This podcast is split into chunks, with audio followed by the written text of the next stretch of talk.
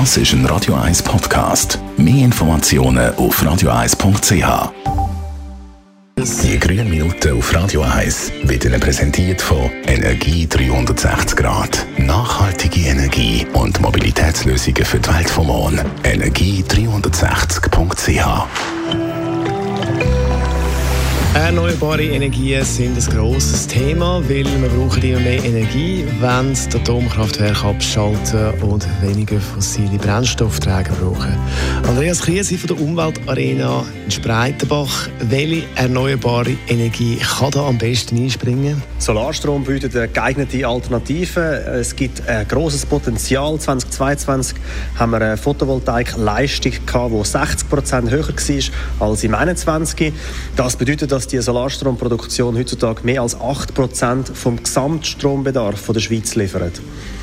Ist das Klimaziel erreichbar und wo gibt es Engpässe? Durch die immer größere Nachfrage und dem stetigen Zuwachs von der Solarstromproduktion kann davon ausgehen werden, dass das Ziel erreicht wird. Engpässe gibt es einzig beim Personal. Mit dem Engagement von Polybau und Swiss Solar sollten mehr Möglichkeiten für interessante Lehrstellen gebildet werden. Wo gibt es noch Möglichkeiten für Solarstrom?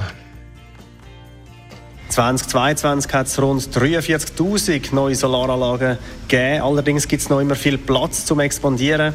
Beispielsweise wären auf Balkonanlagen, Dächer und Fassaden von privaten Haushalten noch viel Platz.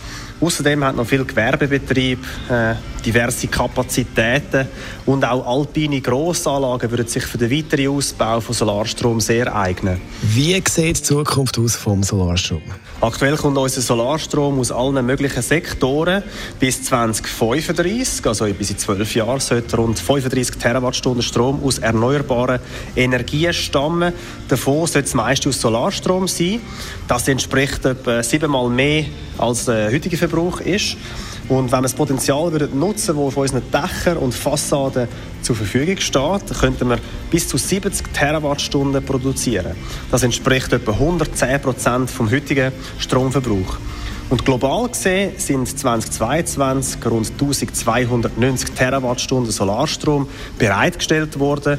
Das entspricht etwa der Produktion von 160 Atomkraftwerken von der Größe von Gösgen. Der Andreas Krise von der Umweltarena Spreitenbach. Die grünen Minuten auf Radio 1.